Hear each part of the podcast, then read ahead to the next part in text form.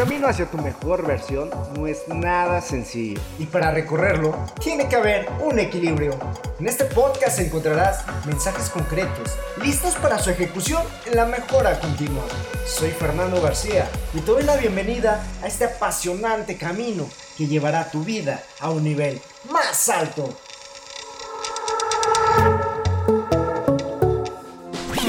Hay dos frases que me encantan respecto a la felicidad. La primera es, la felicidad es cuando lo que piensas, lo que dices y lo que haces están en armonía. Y la segunda dice así, la felicidad no es solo una cosa que hagas, sino el conjunto de todas tus acciones. Qué tremendas frases. ¿Cuántos de nosotros pensamos que la felicidad va a llegar cuando alguna situación ajena a nosotros nos suceda? Pero realmente va a venir de nuestro interior, de nuestra forma de comportarnos, de nuestros pensamientos, de estar en armonía con nosotros mismos. También es necesario mencionar que no podemos estar en un absoluto, siempre al 100% de felicidad, o al contrario, pero sí podemos detectar cuando está bajando nuestro estado de ánimo y hacer algo para mejorarlo. ¿Ha notado que hay personas que día a día desbordan de una energía vibrante, que te contagia su estado de ánimo, se la pasan sonriendo, se la pasan saludando, deseando buenos días, que parece no afectarle nada? Y por otro lado, hay personas que amanecen con cara de ni me toques, ni te me acerques, todo le molesta o de todo se queja. No sabemos lo que provoca estos dos polos ya que todos tenemos situaciones muy distintas que afectan nuestros estados de ánimo. Lo que sí sabemos es que si queremos cambiarlos, si queremos aumentar nuestro grado de felicidad, lo podemos hacer. Aquí el detalle es detectar cuando está bajando nuestro estado de ánimo y empezar a actuar para mejorarlo. Por lo general en mi caso, cuando baja mi porcentaje de felicidad, es cuando no hago lo que digo o lo que pienso. Es decir, cuando no empiezo a ser congruente, cuando no estoy en armonía conmigo mismo. Por eso he decidido compartirte los 10 hábitos de la gente feliz y efectiva listos para comenzar ya. Comenzamos con el hábito número 1. Tener una visión y una vida llena de metas para el futuro, pero vivir en el presente.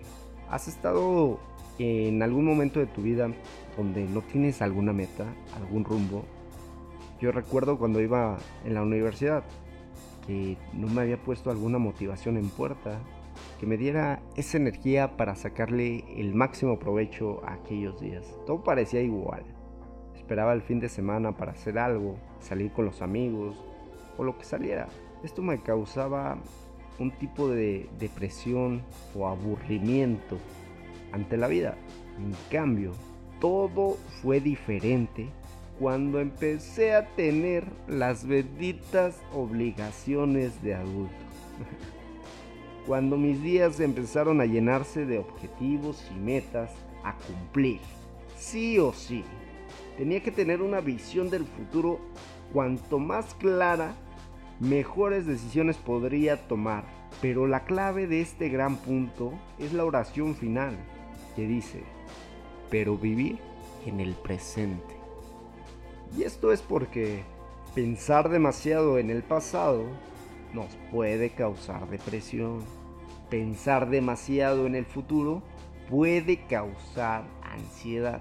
La clave es estar en el presente, disfrutar tanto los retos, el trabajo, el cansancio, sacrificios, también tiempos libres, felicidad, alegría, reposo y cada detalle que te brinda tu día. Claro que ya con los objetivos y metas bien establecidos, podemos sacarle todo el jugo posible a nuestros días. Vivir en el presente nos hace más felices y este momento es lo único que tenemos. Abrazar el momento es la clave, pero siempre teniendo objetivos y metas para el futuro. Vamos al hábito número 2. Tener relaciones sanas. Las personas felices se juntan con personas más felices. Esto es porque el estado de ánimo y los pensamientos son altamente contagiosos.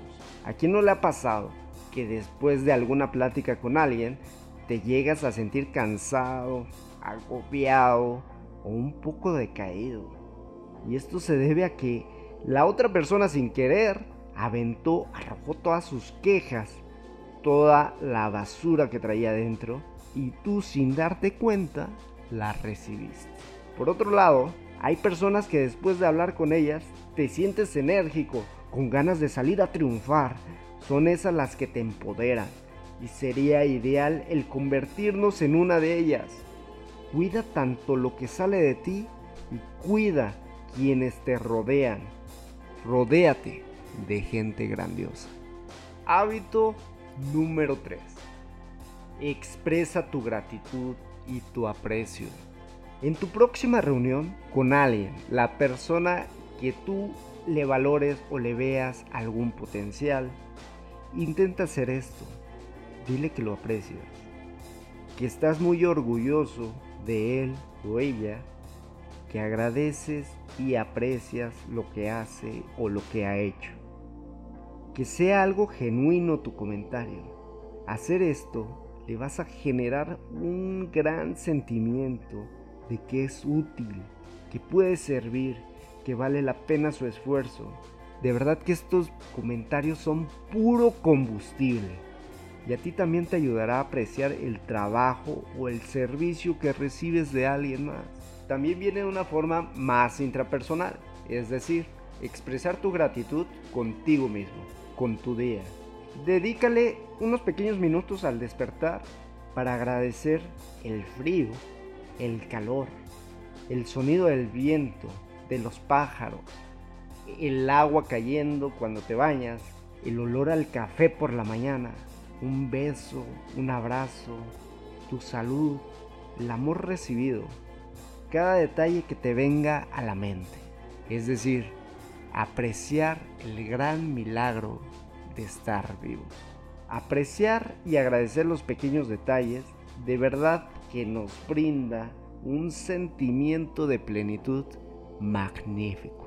Estos son los primeros 3 de 10 hábitos de la felicidad. Tiempo de ponerlos a prueba. Y en nuestro próximo episodio vamos por más. Maximízate.